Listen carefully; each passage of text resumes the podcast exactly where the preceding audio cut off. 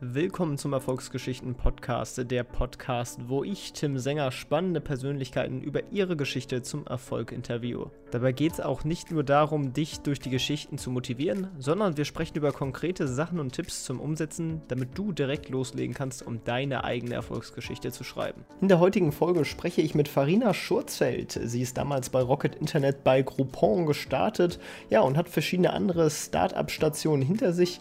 Äh, darüber sprechen wir auch im Interview. Aktuell ist sie unterwegs mit Selfie. Sie hat das Unternehmen zusammen mit Katrin Bernbach und Nora Blum gegründet und das Startup will die Versorgungslücke bei der Psychotherapie schließen.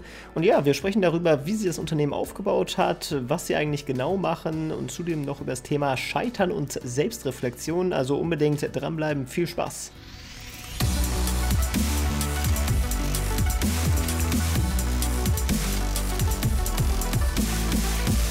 Ja, moin Farina, alles klar bei dir?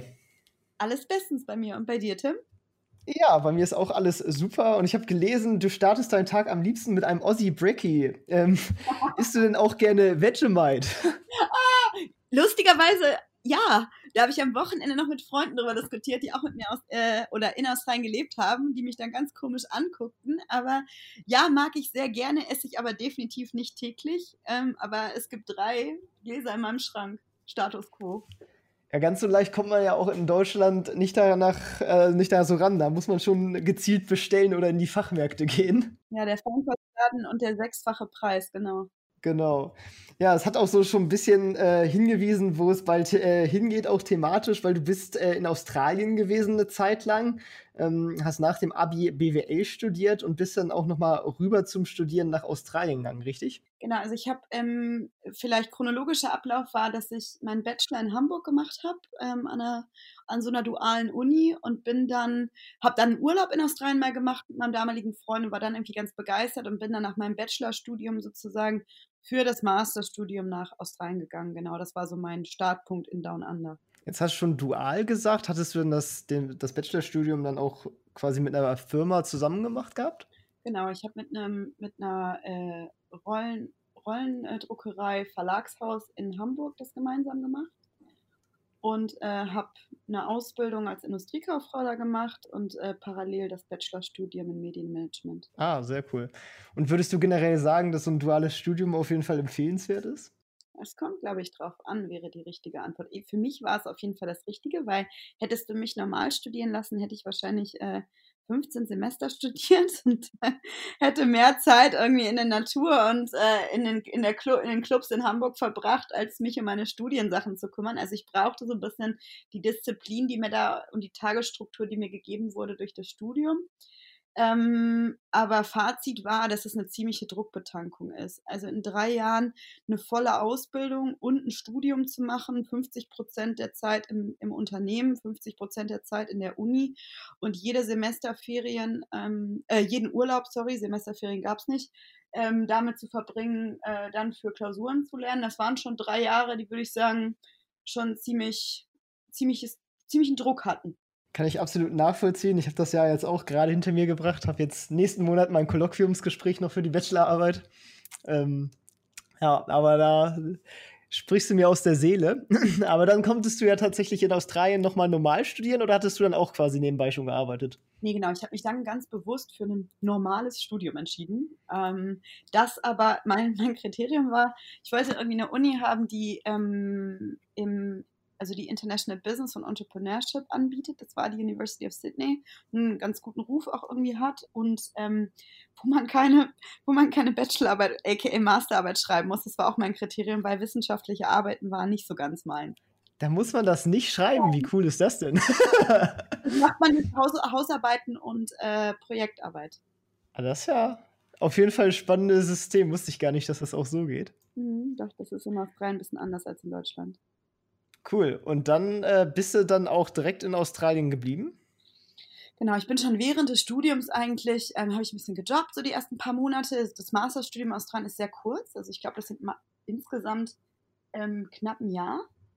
Und ähm, ich habe während, also ich würde mal sagen, so, so sechs Monate nach Studienbeginn ähm, über die Kontakte, die ich auch äh, in Australien hatte, äh, bin ich zu Rocket Internet im Endeffekt äh, gerutscht, muss man echt sagen. Irgendwie, glaube ich, vier oder fünf Leute, die mich da verbunden haben mit ähm, den damaligen Country Managern, die Australien für sich entdeckt hatten. Und äh, das war 2010.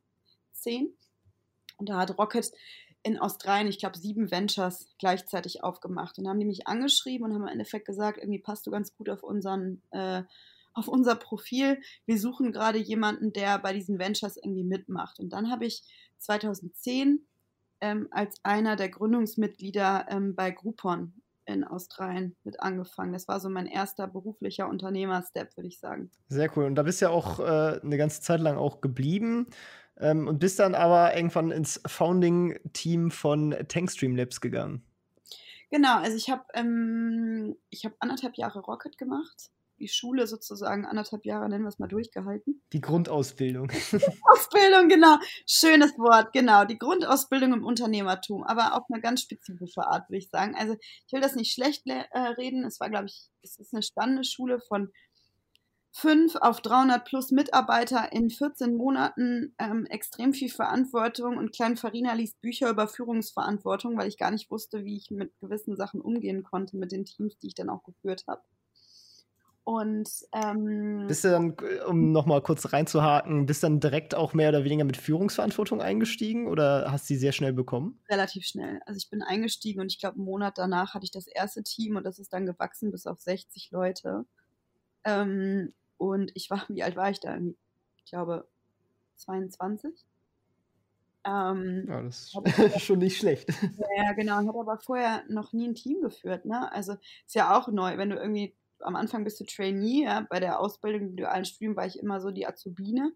Und auf einmal bist du irgendwie mehr oder minder auf Chefebene und da bist du halt schon, also ich war halt in Teilen wirklich überfordert, aber ich habe es auch sehr genossen, ähm, mich da irgendwie reinzufuchsen. Und ich glaube, das Profil, was Rocket sucht, sind ja auch gerade diese jungen, ehrgeizigen, arbeitswütigen, lernwütigen, äh, naja, ich will sagen, jungen Erwachsenen, ähm, die da, da eine gewisse Performance irgendwie auch ablegen, weil ich glaube, wenn du eine gewisse Erfahrung auch schon hast, würdest du diese ganze, diesen ganzen Zoo auch gar nicht unbedingt so mitmachen. Mhm. Genau. Genau, und dann ging es weiter zu Tankstream Labs.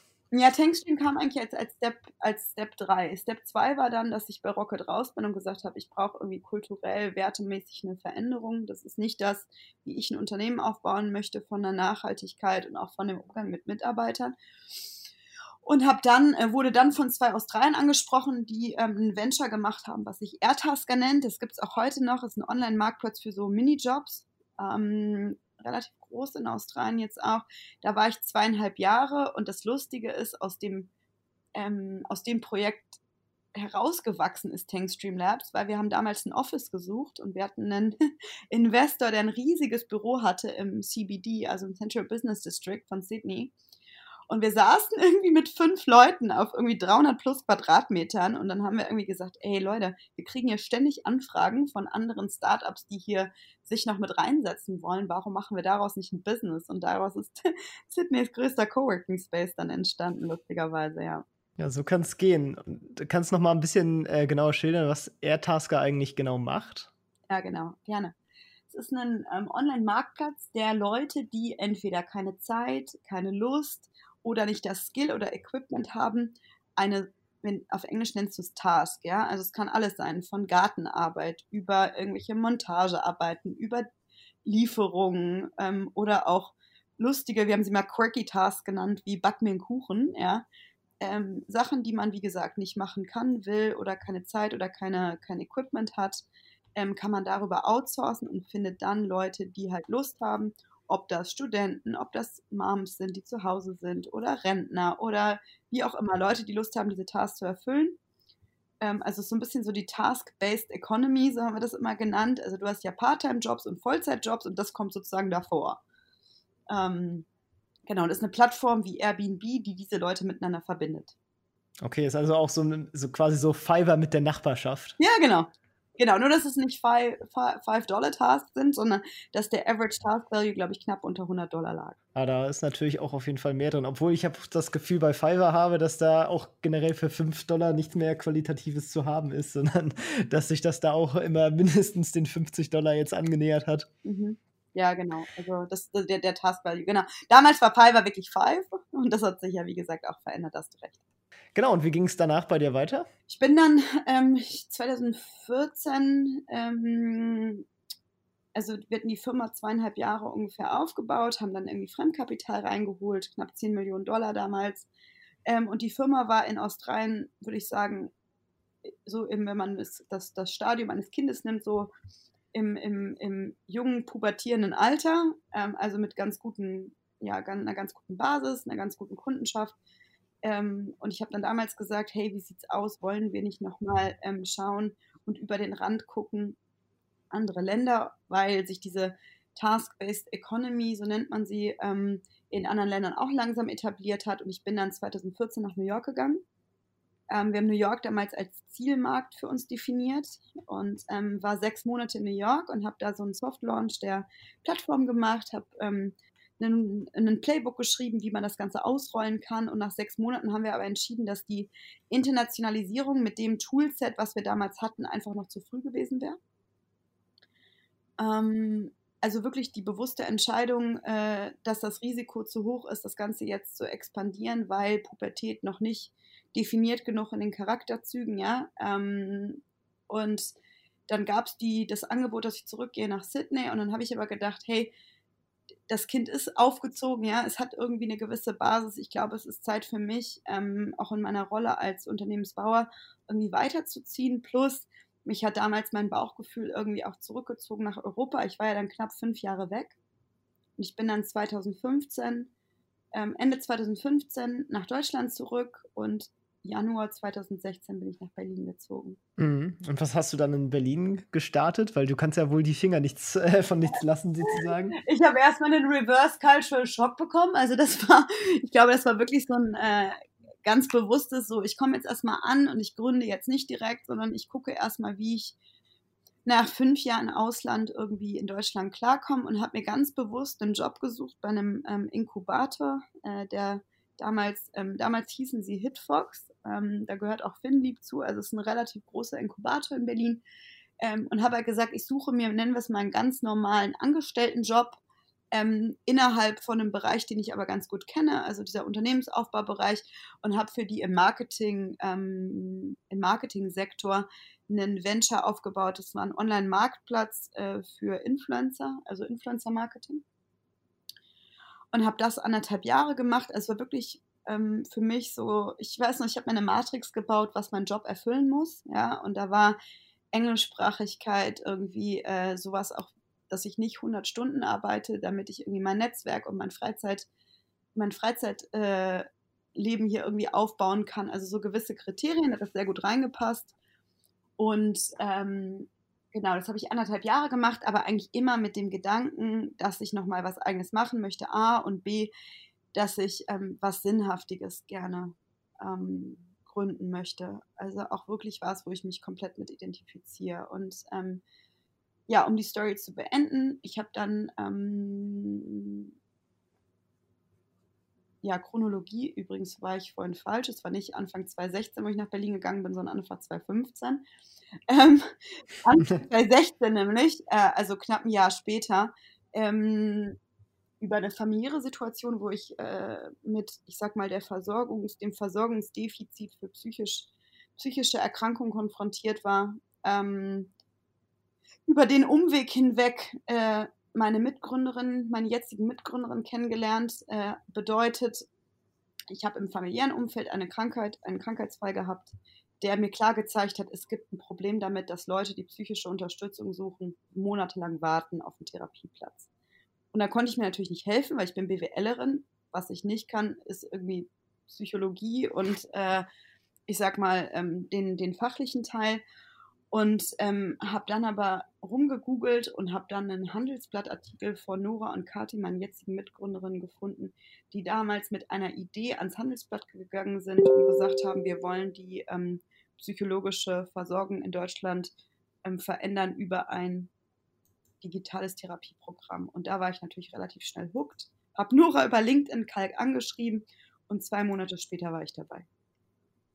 Ja, sehr cool. Und das, daraus ist ja dann Self-Appeal ähm, entstanden. Genau. Und ähm, erklär mal genau, was unterscheidet euch jetzt von, also es gibt ja verschiedene so Online, ähm, ja, Dienste sozusagen, die ja oft auch einfach ähm, Psychotherapeuten vermitteln. Das ist aber nicht eins zu eins das, was ihr macht. Nein, es ist kein Marktplatz. Da würde man jetzt sagen, das wäre wahrscheinlich mein perfektes Skillset gewesen, weil ich ja vorher fast nur Online-Marktplätze gemacht habe. Genau. Ja, ja, genau. Das macht auch eigentlich, in dem Sinne macht es Sinn, aber nein, wir machen im Endeffekt eine digitalisierte Therapie. Das heißt, mehr eine E-Learning-Plattform, die einem verhaltenstherapeutische Ansätze beibringt über zwölf Wochen, gepaart mit psychologischer Betreuung. Das heißt, du hast die Möglichkeit, über Nachrichtenfunktion oder Telefon von einem Psychologen begleitet zu werden. Das ist im Endeffekt das, was wir jetzt anbieten.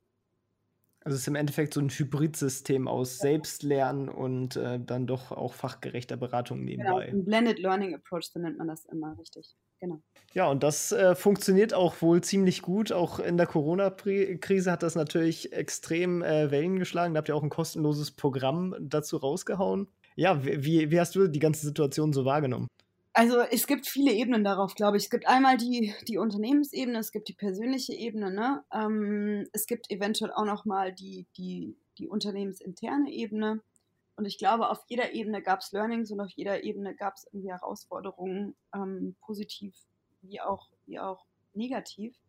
Ähm, also auf der persönlichen Ebene muss ich sagen, habe ich am Anfang wirklich, äh, war, ich, war ich einfach, mein Job besteht momentan oder bestand bis dahin, bis, sagen wir mal, Anfang März, zu 50 Prozent aus Terminen mit Menschen.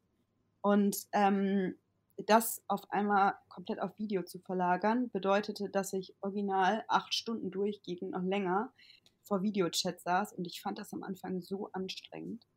Ähm, irgendwie mein Hirn, das dann suggeriert hat, ist es mit der anderen Person im Raum und irgendwie dieses ständige vor dem Rechner sitzen, irgendwie abends nicht mehr den Ausgleich finden mit, wann mache ich den Rechner eigentlich zu, weil ich kann ja eigentlich dann immer arbeiten, ähm, fand ich total schwer. Hat ungefähr, ich würde sagen, sechs Wochen gedauert, dass sich das bei mir eingependelt hat.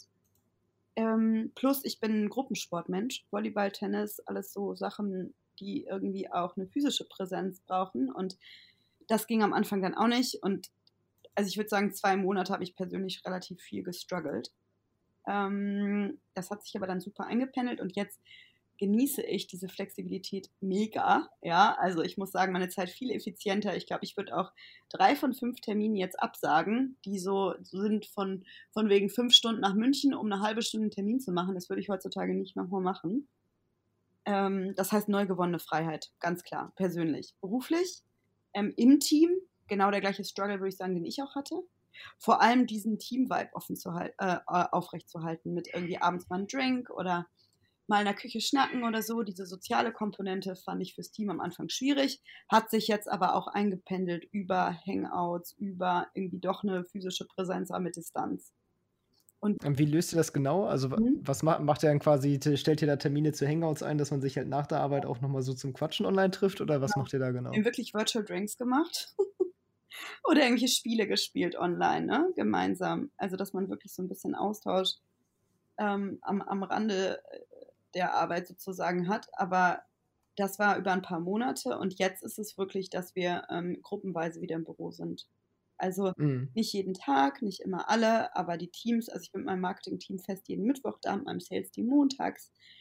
Ähm, und auch so ist es mal wieder ein Auf-Distanz-Treffen irgendwie im Park oder so. Und das finde ich schon echt schön, weil diese soziale Komponente ist auch echt wichtig, finde ich. Ja, und kundenseitig? Kundenseitig kann man sagen, hat es eher, wenn man es böse sagt, einen positiven Impact auf uns gehabt. Weil psychische Belastungen eher hochgingen durch die Zeit und auch immer noch hochgehen, weil wir ein kostenloses Programm entwickelt haben. Das ist natürlich auch so ein bisschen der, der, der Power, den wir mit so einem Online-Therapie-Tool haben. Wir haben echt ähm, eine schöne Initiative mit einem Schweizer Professor zusammen, ein kostenfreies Corona-Unterstützungsprogramm gelauncht und wir haben ungefähr 40 Prozent Anstieg in Anfragen gehabt. Ja, das ist auf jeden Fall ein ordentlicher Wert. Und plus, vielleicht letzter, letzter Kommentar, für uns ganz wichtig ist ja, dass dieses digitale Versorgungsgesetz jetzt dieses Jahr kommt, sodass ab, ich sag mal, Q4 ähm, Ärzte digitale Anwendungen, die gewisse Kriterien erfüllen, auch ähm, von Ärzten verschrieben werden können. Und wir hatten erst mega Bedenken, dass das Thema halt verschoben wird wegen Corona, politisch gesehen. Aber das Gegenteil, es hat es eher angefeuert, weil man auf einmal telemedizinische Angebote braucht. Ja. Das heißt, all in all eine sehr positive Entwicklung. Also zumindest company-seitig läuft das und ähm, ich denke auch nach und nach ist es auch wichtig, dass gerade äh, die öffentlichen Einrichtungen, also die Kassen, auch solche Angebote tragen, weil ja sich damit auch das System deutlich entlasten lässt. Weil, wie du schon gesagt hast, wenn man keinen Platz bekommt, äh, dann ist das sowieso ja nicht nützlich. Genau. Ja, ähm, dann äh, war das, fand ich, ein ganz schöner Abriss äh, über deine Vergangenheit. Ähm, du bist aber auch selber ähm, nebenbei jetzt mit deinem eigenen ja, VC Business Angel Vehicle tätig. Machst du auch selber Investments? Nee. nee. Schön wär's, aber ähm, da bin ich definitiv noch nicht. Also, ähm, also weil, weil ich nur deine Farina Ventures UG gesehen habe. ja, nee. Äh, Ventures heißt ja nicht unbedingt, dass man Investments macht, sondern es ist ja nur ein Name für eigentlich eine ähm, mh, ja, Startup. Klingt cooler, ne? ja, klingt super cool, vor allem mega, mega äh, kreativ mit meinem Namen davor. Nee, ähm, ich mache keine Investments, zumindest am Status quo noch nicht. Das kann sich aber eventuell ändern in den nächsten Jahren. Ähm, was ich mache darüber ist ähm, Mentoren, äh, Mentorenleistung für andere Startups, weil wie gesagt, ich bin jetzt zwölf Jahre in diesem Gründungsbereich drin. Ich mache Speakings darüber ähm, und Beratung, ja, Beratung, Mentoring von anderen, von anderen Firmen auch teilweise, genau. Ja, mit deiner Historie kannst du das auf jeden Fall gut machen und dann auch Leute vorm Scheitern bewahren, was uns ganz gut ähm, zum nächsten Thema bringt. Woran bist du denn gescheitert? Also ich glaube, da gibt es, was also gescheitert ähm, bin ich bestimmt sehr, sehr oft an kleineren und auch an größeren Dingen. Ich würde sagen, dass das, ähm, was mir jetzt in den Kopf kommt direkt bei dem Wort Scheitern ist, dass ich es über eine längere Zeit, ähm, dass es mir sehr, sehr schwer fiel, zum Beispiel meinen Verantwortungsbereich, der innerhalb der Firma relativ groß auch ist, ja, weil ich leite das komplette Marketing und Sales, also alles was Growth angeht. Aber diesen Bereich klar zu definieren, ähm, würde ich sagen, ist ein so ein Ding, wo ich sagen würde, das würde ich heutzutage anders machen. Das ist jetzt ganz recent sozusagen auch ein Selfie-Beispiel. Ähm, deswegen ist die Firma nicht äh, vor die Wand gefahren oder so, aber es ist mir sehr oft wieder hochgekommen, dass es ganz wichtig ist, dass man am Anfang, wenn man gemeinsam startet, das, was man macht, das, was man kann und das, was man auch nicht kann, ganz deutlich und äh, klar definiert. Das kann sich verändern über die Zeit natürlich, aber ich habe das mal einfach so fließen lassen und ich glaube, das ist ein großes Learning, das von Anfang an irgendwie festgezogen. Ja, was würdest du denn generell den Leuten damit auf den Weg geben? Also ich glaube, dass es wichtig ist für einen selber, ähm, zu wissen, was man kann, was man nicht kann, was man mag, was man nicht mag. Ähm, und auch vor allem, ähm, ich bin ein Mensch, der durch die Position auch relativ viel äh, Präsenz nach außen hat. Ne? Also von, wie gesagt, ähm, Konferenzen bis hin zu Kundentermin, Speakings, Lobbyarbeit. Und ähm, eine Sache, die ich den Leuten damit auf den Weg geben will, ich glaube, das ist ein Blessing, wenn man das kann ähm, und auch so eine gewisse Außenpersönlichkeit hat. Das Risiko, was das mit sich birgt, sehe ich bei mir selber in Teilen und sah ich, ist, dass du dir relativ viel Bestätigung darüber holst. Ja, also dass du, sage ich mal, ob es jetzt der Presseartikel ist oder das Event, wo du dann vor 200 bis 5000 Leuten stehst, dass dir das extrem viel gibt. Und ich glaube, das ist auch gut so und das, das darf auch so sein aber sich selber daran verlieren. Es ist mir teilweise echt schwer gefallen, nicht alles an Befriedigung mir aus diesen Sachen zu holen, sondern ganz deutlich auch zu sagen, ey, ich kann mich auch selber darum kümmern, dass es mir gut geht und ich brauche nicht die Audience dafür. Wie sorgst du da dafür? Also quasi planst du dann auch deine eigene Happiness-Zeit sozusagen ein oder wie, wie, gehst du sicher sozusagen, dass du ja, dass du dich nicht quasi 24/7 mit dem Startup auch gedanklich jetzt gesehen, also nicht mal anwesend, sondern halt auch gedanklich damit beschäftigt? Das ist gar nicht mal so einfach. Also ich glaube, da lerne ich auch noch. Ich arbeite jetzt irgendwie auch seit ein paar Jahren mit einem Coach zusammen. Ähm, das war auch, würde ich sagen, eine der wirklich Dinge, die ich für mich tue und die ich auch weiterhin für mich tun möchte, ähm, die mir auch extrem helfen und geholfen haben. Ähm, was tue ich für mich? Ich glaube, man identifiziert für sich selber. Ich ne, Im psychologischen Bereich nennt man es mal Ressourcen. ähm, die Dinge, die man einfach gerne macht. Ja, das ist immer ein guter Indikator dafür, dass sie eine, eine Ressource sind. Ähm, und die Dinge, die man, meistens die Dinge, die man eh schon für sich macht, ähm, von denen man einfach nur nicht so bewusst weiß, dass sie einem irgendwie Kraft geben und dann diese Dinge auch regelmäßig einbaut. Was ist das bei mir, wenn du konkret fragst? Also es ist zum Beispiel, plattes Beispiel ist äh, Sauna. Ich bin so ein, ähm, ich bin so ein Entspannungstyp in der Sauna. Das heißt, einmal die Woche gönne ich mir irgendwie abends in die Sauna zu gehen und das ist fest in meinem Terminkalender. Da kommt nichts drüber. Ähm, ich verbringe auch die Mittagspause mal damit, eine Runde Tennis zu spielen, also auch sportliche Sachen zu machen. Ähm, und vor allem schaffe ich mir Dinge, und das ist ein großes Learning, würde ich sagen, aus dem letzten, ähm, aus dem letzten Jahr. Dinge, die ich tue oder kreiere, die man dann danach auch sehen kann, weil der Mensch braucht haptische Dinge, von denen er sagen kann, er hat sie selber geschaffen.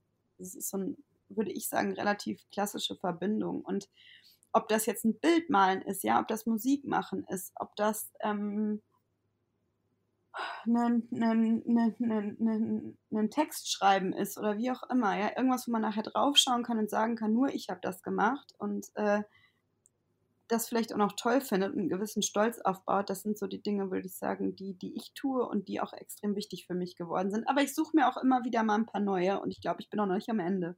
Ja, das ist tatsächlich total wichtig und auch generell, man ist ja in, äh, im Startup nicht zwingend immer in so einer Friede, Freude, Eierkuchen, alles Party-Situation, äh, sondern man steht ja auch unter sehr viel Druck von verschiedenen Seiten, von Mitarbeitern, von Investoren, von Kunden, die ja auch was erwarten. Wie gehst du damit um? Manchmal gehe ich damit gar nicht um, weil ich kann damit teilweise auch gar nicht umgehen, weil es einfach viel ist. Und ähm, auch ich bin kein Mensch und struggle damit manchmal ähm, ich glaube, was ich geschaffen habe, ist eine ganz gute Balance, also wirklich so Work-Life-Balance, zum Beispiel zu sagen, ähm, ich habe nur ein Telefon, ist übrigens auch ein Learning. Ich werde am nächsten Job auf jeden Fall oder am nächsten Venture ein klares Business-Phone haben, weil ja, man irgendwann nochmal abschalten möchte. Aber ich sage zum Beispiel ganz klar, WhatsApp ist privat. Ja? Wer sich auf WhatsApp bei mir meldet, da kommen keine Business-Sachen drüber. Das heißt, es gibt den Moment abends, ob es jetzt 18, 19 oder 20 Uhr ist, wo ich auch wirklich sage, so mein E-Mail-Postfach ist jetzt off und mein Telefon ist noch bei mir, aber da kommen jetzt private Sachen drauf. Ähm, das ist das eine. Das andere, womit, was mir die größte, was für mich die größte Herausforderung war und ist, ist, wenn man sehr stark darin ist, glaube ich, eine Außenpräsenz ähm, zu schaffen für ein Unternehmen, dann hat man auch gleichzeitig die wunderbare Fähigkeit, wie so ein Chamäleon, sich an Menschen und Situationen anzupassen. Was ganz toll ist und ganz erfolgreich machen kann auf der anderen Seite verliert man sich so ein bisschen selber, wenn man selber ist. Ne? Und ähm, ich glaube, das ist so ein bisschen dieses, wo du sagst, der Druck von Kunden, Investoren, dem Team, einem selber oder wie auch immer, ähm, da so ein bisschen klarer zu lernen und ein klares Bild davon zu bekommen, wer bin ich eigentlich? Und nicht jeder muss mich toll finden und ich darf auch mal irgendwie, ich bin nicht everybody's darling, sondern ich darf auch mal Nein sagen und jemanden vielleicht nicht mögen Deswegen ist er nicht doof, aber deswegen muss der trotzdem nicht mein bester Freund sein. Ähm, das ist für mich so ein bisschen das größte Learning ähm, oder der, der, der, der, größte Hebel vielleicht, um äh, dem, dem Druck, wie du ihn nennst, standzuhalten und auch irgendwie eine klare Person zu bleiben.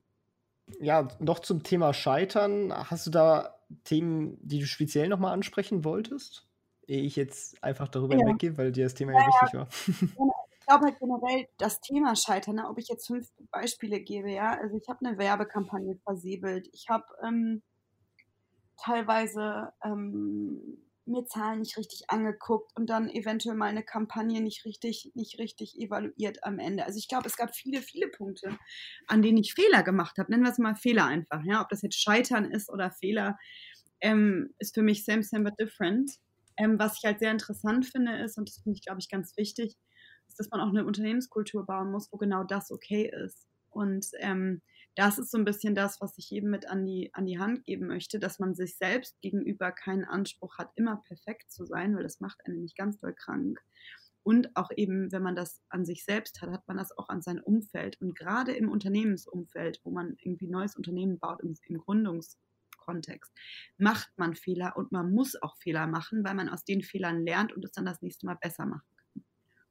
Das heißt, eine Unternehmenskultur zu schaffen, wo Scheitern zur Tagesordnung gehört und man zum Beispiel, ich habe mit meinem Team jede, ähm, jeden Monat so ein Monthly Catch-up, und da spricht jeder nicht darüber, nicht nur darüber, was er für tolle Dinge gemacht hat, sondern die drei, vier Dinge, die er auch versäbelt hat.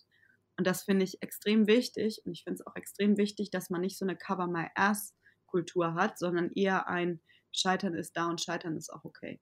Ja, an, an, gerade an diesem letzten Format sozusagen, da könnten sich, glaube ich, viele Unternehmen, also jetzt vor allem eher ältere, konservative Unternehmen, mal ein, eine Scheibe von abschneiden, weil das ja dann doch immer sehr in der DNA ver, äh, verankert ist, dass Scheitern absolut ein No-Go ist. Ja, würde ich sagen. Aber auch im Startup-Umfeld. Also da kann man echt nicht sagen, ja, die Startups machen es alle gut, überhaupt nicht. Also ich würde sagen, da kannst du durch die Bank weg, ob klein oder groß, jung oder alt Unternehmen, ähm, das ist einfach auch deutsch, ne?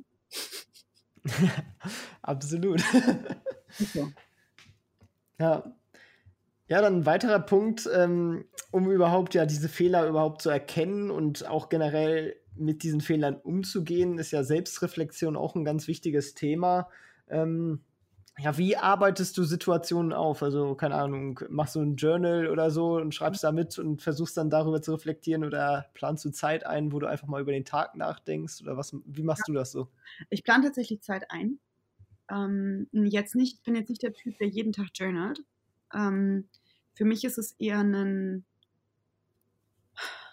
auch nicht on demand, also auch nicht, auch nicht jetzt ich sag mal, nur wenn, wenn, wenn der Schuh drückt. Ich nehme mir das schon bewusst Zeit so, aber es ist sehr unterschiedlich. Es gibt Wochen, da habe ich jeden Tag eine Stunde, mit der ich mich, bei, mit, in der ich mich um Themen von mir kümmere.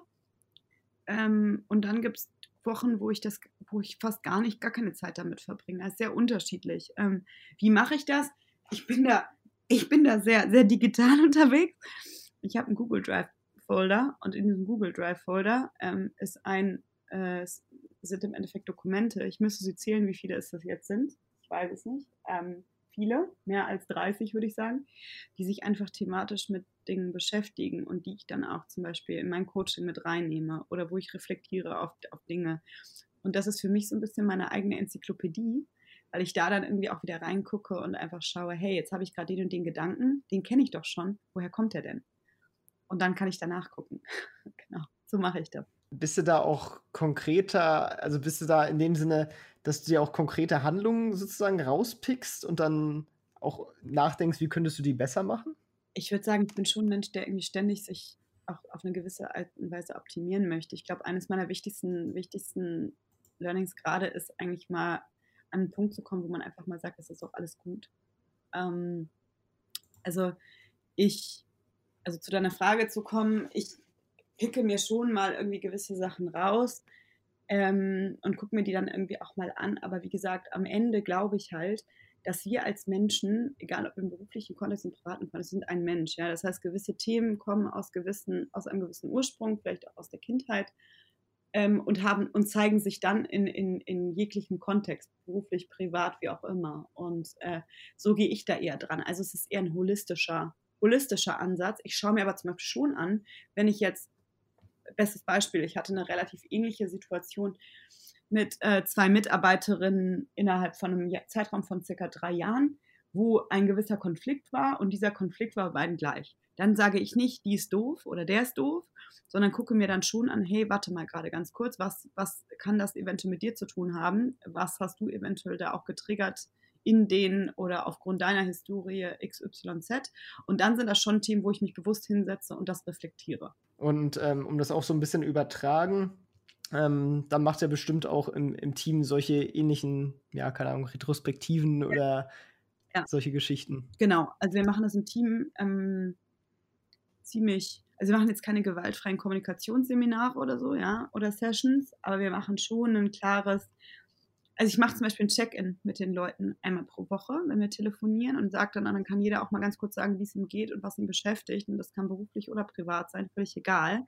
Dass man einmal nicht in so ein Meeting reingeht mit einer Stimmung von, boah, mir geht's einfach scheiße, das und das ist passiert und ich kann mich beruflich gesehen jetzt gerade gar nicht fokussieren und muss das aber irgendwie verstecken, sondern am Ende sind wir alle Menschen und jeder darf irgendwie auch mal menschliche Belange haben, die einen irgendwie berühren. Also das auf jeden Fall und auch ähm, generell würde ich sagen, versuche ich, und das muss ganz klar sagen, es ist ein Versuch, weil das kann man nicht garantieren, einen gewissen Raum zu schaffen, wo die Menschen dann auch ganz offen über ihre Sachen sprechen. Ja, also ich sage irgendwie, jeder, jeder kann, aber ob man das dann macht, das liegt am Einzelnen. Da kannst du ja jemand auch nicht zuzwingen.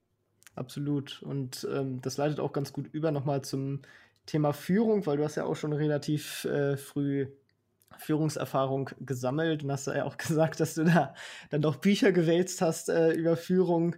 Ähm, was hast du da so mitgenommen? Also wie, was würdest du da so Leuten auf den Weg geben, die zum ersten Mal führen oder was die sich, worauf die mhm. achten sollten? Eigentlich eine zentrale Sache. Denkt nicht, ihr müsst als Führungsperson der Übermensch sein. Weil man denkt vor allem, dass ich erinnere mich ganz genau, wie ich mit 22, ja, kleines Mäuschen, ein 60 Mann starkes Team hatte, die Leute teilweise 10, 15 Jahre älter waren als ich. Und ich dachte immer, Lead by Example, du musst alles können, alles machen, immer da sein, immer lächeln, immer vorzeigbar, ja. Und das macht dich kaputt. Weil das sind, wir sind, am Ende sind wir Menschen und ich, ich würde sagen, ich will nicht sagen, ich mache jetzt das Gegenteil. Es ist nicht so, dass ich viel weniger, dass ich weniger arbeite als alle anderen und irgendwie äh, sage, ich kann gar nichts und ähm, ja, also gar nicht mehr für die Menschen in einen gewisse, gewissen äh, Role Model Charakter habe, das versuche ich im gewissen Zug immer noch zu haben, was eine, was Disziplin oder Verantwortungsbewusstsein, also gewisse Traits, wo ich sagen würde, die sind mir wichtig, die lebe ich auch vor. Aber ich habe nicht den Anspruch, dass ich alles kann und das geht auch gar nicht, weil ich Leute einstelle, die in gewissen Bereichen einfach deutlich mehr Erfahrung haben und ich eher der Generalist bin. Das heißt, ich gehe wirklich hin und sage auch in einem Meeting, ähm, wo es um Thema X geht, hey, kannst du mir das sagen, weil ich weiß das nicht. Ja, oder ich kann das nicht. Und ich sehe mich auch als Führungsperson, wenn man das definieren würde, eher als Mentor anstatt als Leader, ja, ich leade vielleicht und gebe Werte und sowas vor und einen gewissen Rahmen und eine gewisse Sicherheit in dem Kontext. Aber inhaltlich gesehen bin ich eher Mentoring, Sparing-Partner und ähm, übertrage Verantwortung und sage ganz klar, you are in the lead, ja, for your topic. Und ähm, wenn ihr was braucht, bin ich gerne da, aber ich bin nicht der, die, die weiße Oma, die alles, die die Weisheit mit Löffeln gefressen hat. Definitiv nicht. Ja, also zur Weisheit mit Löffeln fressen, vielleicht auch generell zum Thema Business Building. Ähm, du warst ja jetzt auch keine Psychologin in dem Sinne und hast da zum Glück ein, ein super Gründerteam direkt von Anfang an, beziehungsweise bist an die geraten über das Handelsblatt da. Ähm, aber ihr wart ja auch alle keine ITler. Ähm, wie habt ihr dann die Plattform gebaut? Habt ihr direkt von Anfang an dann Funding eingesammelt, um halt diese Leute ranzuholen, die dann die Plattform bauen können? Genau, wir haben am Anfang erstmal einen Freelancer geheiert, der ein besseres PDF-Dokument gebaut hat, ehrlich gesagt. Also so wirklich Bootstrap-mäßig. Ähm, und das haben wir aus Geldern von Freunden und Familie im Endeffekt finanziert. Das war auch wirklich nicht viel Geld am Anfang. Also sagen wir mal 50.000 Euro insgesamt. Ähm, und danach haben wir äh, mit dem ersten MVP, also haben dann ein Proof of Concept gemacht, haben gezeigt, dass die Plattform, also dass, dass dieses bessere PDF Leute auch wirklich ähm, inter interessant finden oder sogar vielleicht bereit wären, dafür Geld auszugeben. Und dann haben wir das erste Funding eingesammelt über sogenannte Angel-Investoren. Mhm. Also relativ wohlhabende Menschen, die uns dann damals 450.000 Euro gegeben haben. Genau, und davon konntet ihr dann auch die ersten Entwickler sozusagen einstellen. Genau, die ersten Jahre mit zwei Stück eingestellt, ja, genau. Mhm. Und das, das skaliert dann ja über die Zeit auch hoch in dem Sinne, weil mit zwei, ich weiß gar nicht, da dauert das wahrscheinlich dann auch schon länger, bis man dann so eine komplette Seite fertig hat, oder? Ja, also vor allem nicht nur die Seite, die Webseite ist ja, da gibt es ja heutzutage relativ coole Bautkasten-Tools für, aber eher auch das Kursprogramm, ne? Also wirklich, ich sag mal, einen einen E-Learning-Kurs aufzusetzen, das ist schon nicht mal eben so gemacht. Da gibt es auch irgendwie Software für, aber wir haben das damals selber gebaut. Und ähm, da ging schon relativ viel Ressourcen rein. Aber wir haben mit dem ersten, wir sind sehr lean rangegangen und ich glaube, das war im Gesundheitsbereich auch sehr gut. Wir haben mit den ersten 450.000 knapp ein Jahr gelebt. Ja, das ist schon nicht schlecht, wenn man dann an den Kostenapparat denkt, der dann auch relativ schnell einem da aufgebrummt wird, sozusagen. Ähm, ja, auf jeden Fall ganz praktisch. Vielleicht noch mal generell gefragt, was sind so insgesamt Sachen, die du Gründern oder auch insgesamt den Zuhörern mit auf den Weg geben würdest? Also vielleicht das, was ich eben schon mal gesagt habe, ähm, habt nicht den Anspruch, alles zu können, überall perfekt zu sein und keine Fehler zu machen. Gerade das nicht perfekt sein und Fehler machen ist das, woraus man lernt und das, was einem nachher den Erfolg bringt. Das ist das Erste.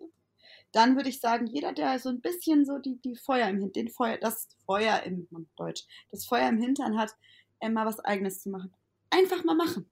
Nicht so viel Angst haben, Weil was kann passieren, ja? Also sich auf ein eigenes Projekt zu stürzen, es umzusetzen, nachher drauf zu gucken und es hat nicht funktioniert, hat man trotzdem viel auf dem Weg gelernt, bin ich ganz sicher. Und nicht den Anspruch zu haben, dass jede Idee, die man hat, genauso wie man sie damals gedacht hat, irgendwie zum Erfolg führt. Das ist utopisch, ja. Also über 90 Prozent aller Startups failen, sogar nach Finanzierung. Und das ist auch, wie gesagt, die Einhörner dieser, dieser Welt. Ähm, das ist das, was man in Medien sieht. Das ist wie Instagram. Die hübschen äh, Models mit äh, Konfektionsgröße 34. Das ist nicht die Realität. Und ähm, das bildet nicht die Realität ab. Deswegen einfach mal trauen, rausgehen, vor die Wand fahren, voll okay, lernen, wieder aufstehen, weiter, weitermachen. Ähm, und vielleicht nächster Tipp, sich jemanden an die Seite zu holen als Mentor, als, ich weiß es nicht, ähm, Sparingspartner, der diese Suppe schon mal gekocht hat. Also mit einem erfahrenen Gründer zusammenzuarbeiten und zu sagen, ey, ich möchte von dir lernen, hast du Interesse? Und vielleicht auch nicht nur einen anzufragen, sondern vielleicht 20, weil 19 Nein sagen, kann ich nur empfehlen, weil das extrem viel Vertrauen gibt, wenn man jemanden hat, mit dem man sich mal unterhalten kann und wo man das Gefühl hat, der hat das vielleicht schon mal gesehen. Wie würdest du mit denen in Kontakt treten? Also einfach kalt bei LinkedIn anschreiben, wen man denkt, wer so zu einem passen würde? Ganz genau so würde ich es machen und ganz genau so habe ich meine Mitgründer gefunden. Und äh, ich glaube, wenn man da eine ansprechende Nachricht schreibt und vielleicht entweder über einen gemeinsamen Kontakt oder über einfach eine wirklich eine schön geschriebene Nachricht. Ich bin mir ganz sicher, vielleicht nicht der erste, aber aus 20 Leuten wird sich bestimmt der ein oder andere zurückmelden. Und da muss man einfach am Ball bleiben. Ja, und dann ähm, noch die gute Abschlussfrage. Hast du ein Buch oder Medienempfehlung, was du unseren Hörern empfehlen würdest oder was dich auch besonders vorangebracht hat? Ich lese sehr viel und äh, ich höre aber leider wenig Podcasts. Ähm, ist nicht so ganz mein Format, deswegen Podcast kann ich ja nicht groß empfehlen. Ähm, bücherseitig, es gibt halt un unzählig viele ähm, Bücher, würde ich sagen, die den ein oder anderen spannenden Aspekt bringen, wie man, ähm, wie man gründet oder von Founder ABC bis hin zu irgendwie, wie man Unternehmens-Business Modeling macht, etc. Ich glaube, da gibt es ganz, ganz viel. Ganz persönlich, ähm, was mich am meisten inspiriert hat, was ich auch meinen Mitarbeitern am Anfang gegeben habe, ist äh, John Strilecki, The Big Five for Life. Ähm, das ist ein Buch, das eigentlich weniger Unternehmenslektüre ist und mehr Live-Vision-Lektüre, aber in den Unternehmenskontext mit reinspielt und eigentlich sagt, definier mal für dich, was du am Ende deines Lebens gemacht haben möchtest und gesehen haben möchtest, damit du sagst, I had a good life. Und wenn du das in Einklang bringst mit deinen Unternehmenszielen und dem Purpose, das dein Unternehmen auch hat, ist das keine Garantie für Erfolg, aber es trägt auf jeden Fall dazu bei. Und ich finde, dieses Buch ist extrem inspirierend dafür, wie man sein Leben und damit auch sein Unternehmen im Endeffekt werteseitig auf die richtigen Beine stellt. Ja, ist auch auf jeden Fall in den Shownotes verlinkt. Also könnt ihr da direkt finden. Ebenso natürlich wie die Seite äh, Selfie und ähm, ja auch äh, die Kontaktdetails von äh, Farina. Ähm, zumindest wenn ihr businessmäßig unterwegs seid, könnt ihr sie ja auf LinkedIn sonst finden. Genau. Ähm, Man findet mich, ja. Jetzt kriegst du ganz viele Anfragen, äh, kalte Anfragen. Möchtest du meine Mentorin sein? da kann ich aber direkt sagen, da bin ich momentan an meinem Kapazitätsgrenze. Also ich freue mich, wenn Leute sich noch melden, aber ich habe gerade drei, vier mit denen ich das zusammen mache, weil ich habe immer so für mich gesagt, ich nehme eine gewisse Anzahl an, weil ich auch finde, es ist schön, was zurückzugeben. Aber ich nehme nicht Leute an, wo ich dann irgendwie keine Kapazität habe. Ähm, das heißt, für Ad-Hoc-Fragen gerne, aber jetzt für, ich sag mal, langfristiges Mentoring äh, gerade leider keine Kapazität. So ist das. Aber es gibt ja noch genug andere Menschen. Äh, also da muss man ja nur mal einmal so ein bisschen rumsuchen. Da findet man bestimmt schon jemanden, der zu einem passt. Und ähm, ja, ich möchte mich bei dir ganz herzlich bedanken für das tolle Interview. Hat mega Spaß gemacht und ich glaube, waren viele hilfreiche Inhalte für unsere äh, zukünftigen Gründerhörer äh, dabei. Und ähm, ja, vielen Dank. Danke dir. Vielen Dank für deine Zeit. Bis bald. Bis denn. Ciao, ciao. Tschüss, Tim. Das war's auch schon mit dieser Folge vom Erfolgsgeschichten Podcast. Alle angesprochenen Links findest du in den Shownotes und auf erfolgsgeschichten-podcast.de. Wenn dir die Folge gefallen hat, dann hinterlasse gerne eine Bewertung auf iTunes und Co. Wir hören uns dann in der nächsten Folge wieder und denkt dran, nur durch Taten kommt man zum Erfolg. Also, legt los.